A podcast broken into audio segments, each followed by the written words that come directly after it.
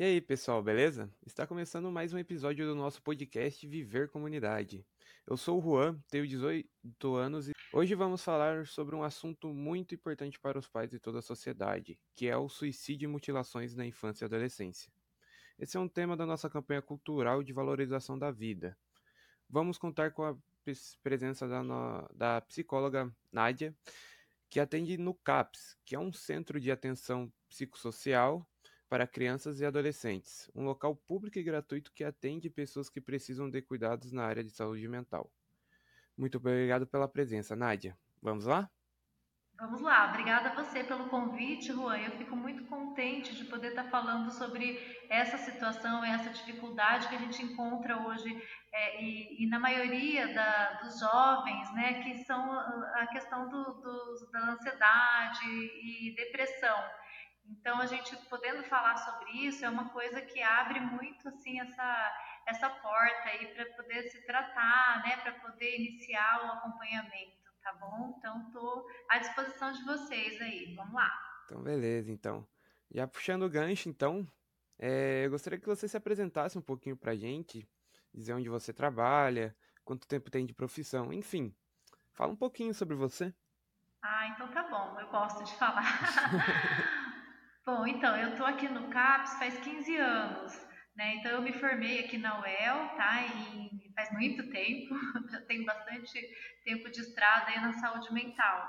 É, trabalhar no CAPS, assim, é um desafio e, ao mesmo tempo, é prazeroso, porque a gente vê a possibilidade de ajudar pessoas que têm, né, estão no início aí da sua vida, entrando na juventude, né? Então, eu, eu vejo assim, da juventude por conta do tema né, que a gente está falando aí, da questão de suicídio, automutilação. Isso acontece, é, tem acontecido na, como um fenômeno mesmo da sociedade. Então, aumentou muito, tá? Então, acho que estatisticamente, se a gente for pensar aí, inclusive após a pandemia, né, a gente vai ter que pensar, estudar muito de que forma lidar com os problemas aí modernos aí da modernidade contemporâneos, porque é, são, são, é um desafio muito grande lidar hoje com a questão da saúde mental.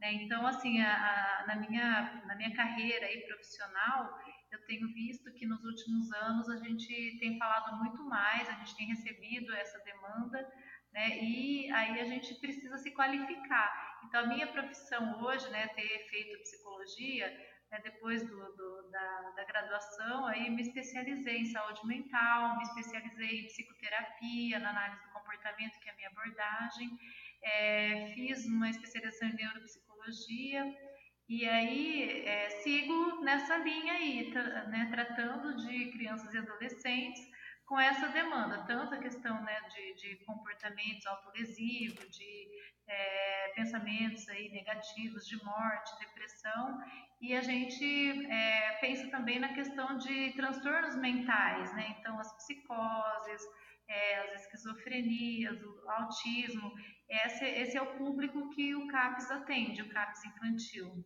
tá? Certo, certo. Você comentou sobre a dificuldade de estar tá falando sobre esse assunto. É, e você falou também que é pouco discutido. É, porém, no passado recente, a gente teve um famoso episódio do jogo da baleia azul, que levou muitas crianças e jovens a se automutilarem, até provocar suicídio. É, essa situação ainda é preocupante, ou seja, ainda existem muitas crianças e adolescentes em sofrimento e com risco de suicídio? Então, Juan, o que eu vejo é nessa questão aí desse jogo, né, esse tipo de até foi, na minha opinião, né, eu acredito que isso tenha sido uma forma de um pedido de socorro. É, é, apesar de eu estar aqui envolvida né, na, na, nos atendimentos, esse trabalho que a gente faz do, do, CAPES, a gente não consegue fazer tudo ao mesmo tempo. Né? Então, essa parte acadêmica para estudar esses fenômenos acontece mais a nível aí, né, das universidades, nas academias. Mas aqui a gente tem discutido muito entre os colegas, entre os outros serviços, né? E o que a gente entende é que muitas vezes o jovem precisa se identificar com alguma coisa. Então, acabaram se identificando nesse sentido desse jogo. Ah, então vamos ver né, é, quem são as pessoas que sofrem com esses, né, esses problemas sociais, esses problemas da comunidade. E aí nisso surgiu essa brincadeira aí, né, que a gente pode pensar até numa brincadeira macabra aí, de pensar em, em morte, em coisas negativas.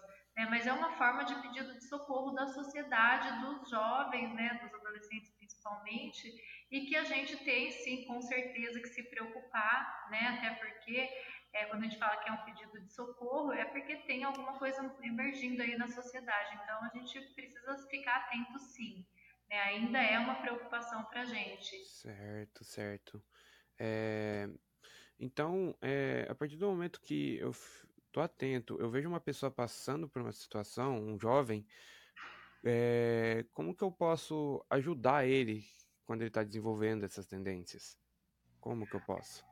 Então, Juan, pensando assim como pessoas que fazem parte da sociedade, amigos, é, pessoas próximas, parentes, né, é, em primeiro lugar é acolher, né, é ouvir o que o outro está falando e muitas vezes tentar não minimizar e nem assim ter preconceitos em relação a, a esse comportamento, porque são coisas que passam pela cabeça das pessoas, né? Acho que muitas pessoas já sentiram esse desejo, é, é, aquela vontade de, não, muitas vezes nem é de morrer, mas é de parar de sentir, de ter o sofrimento, né? De sentir dor emocional, de sentir tristeza, né? raiva.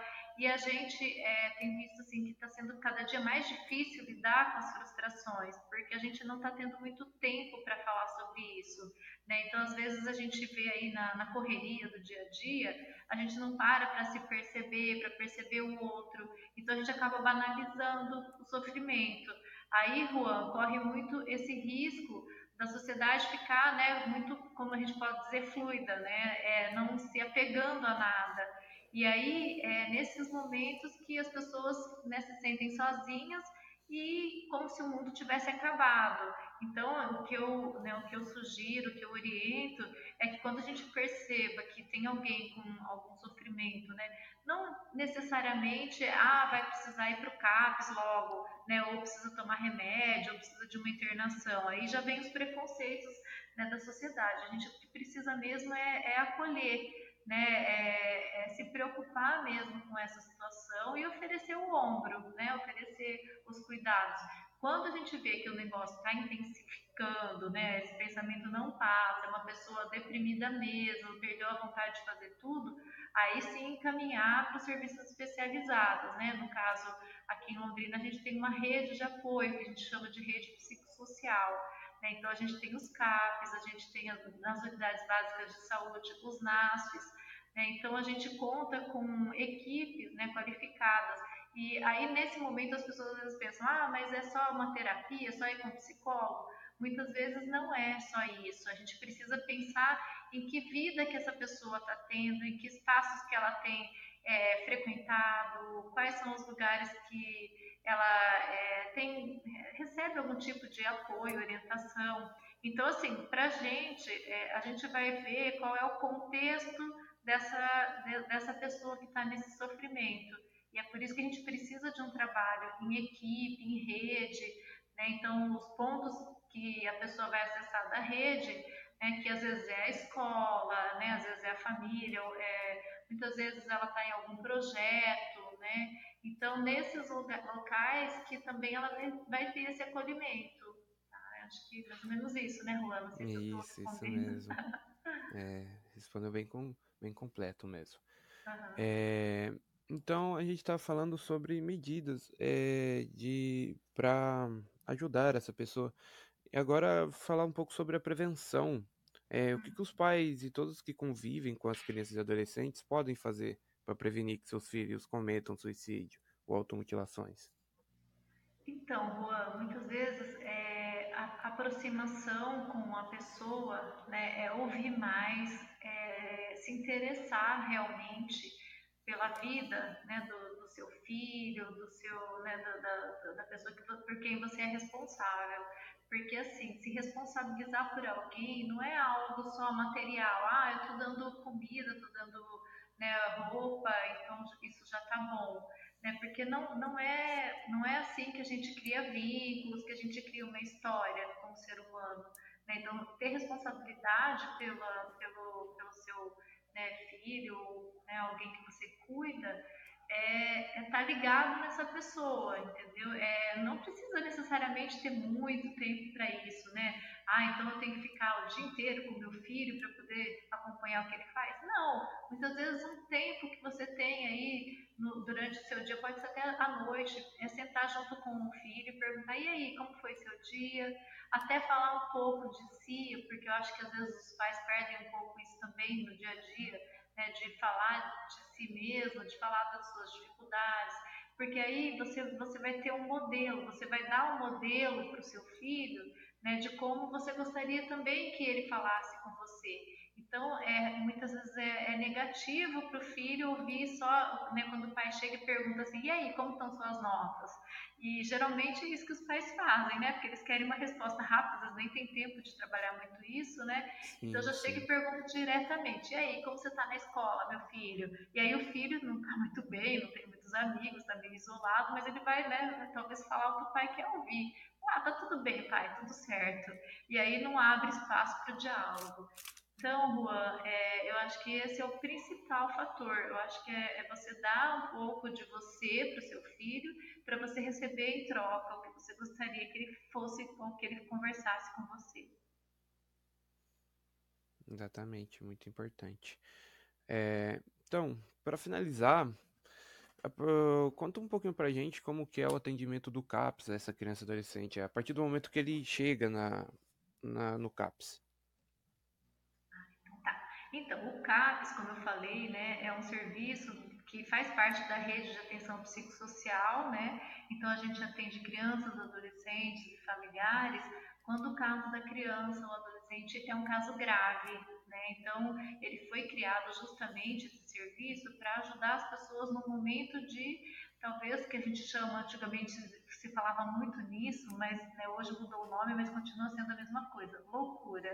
Né? O que, que é a loucura? A loucura é, pode ser um momento de loucura ou realmente você pode ter um quadro, né, um, um transtorno mental, aí uma psicose, uma esquizofrenia. Então, chegando aqui no CAPS, a gente vai acolher todos que vêm, pode ser por iniciativa própria, pode ser encaminhado por algum serviço, né, algum dispositivo da rede.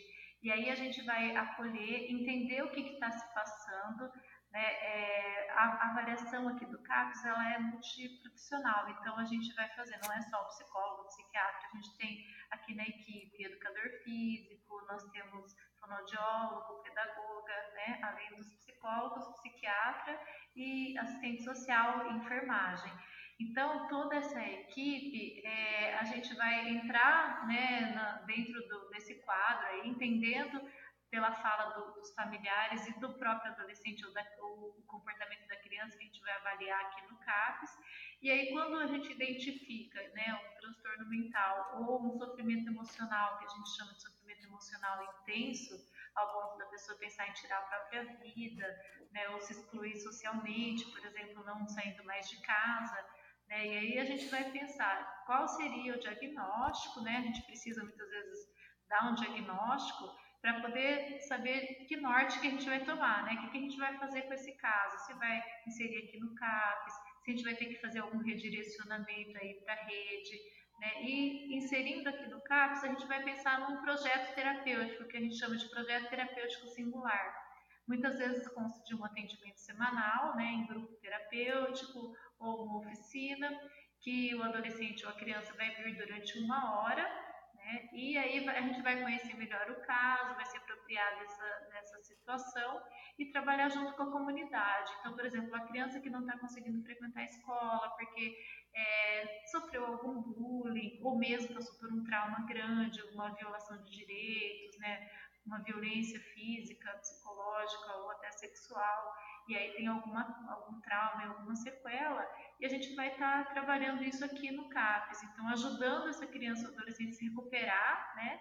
E aí quando ele já está melhor, a gente pensa, não, segue sua vida e, né, alta do CAPES. Então, nosso grande objetivo é esse, é reestruturar psicossocialmente essas crianças e adolescentes que muitas vezes estão é, se a gente pode dizer, não gosto dessa palavra, mas a questão do ajustamento social.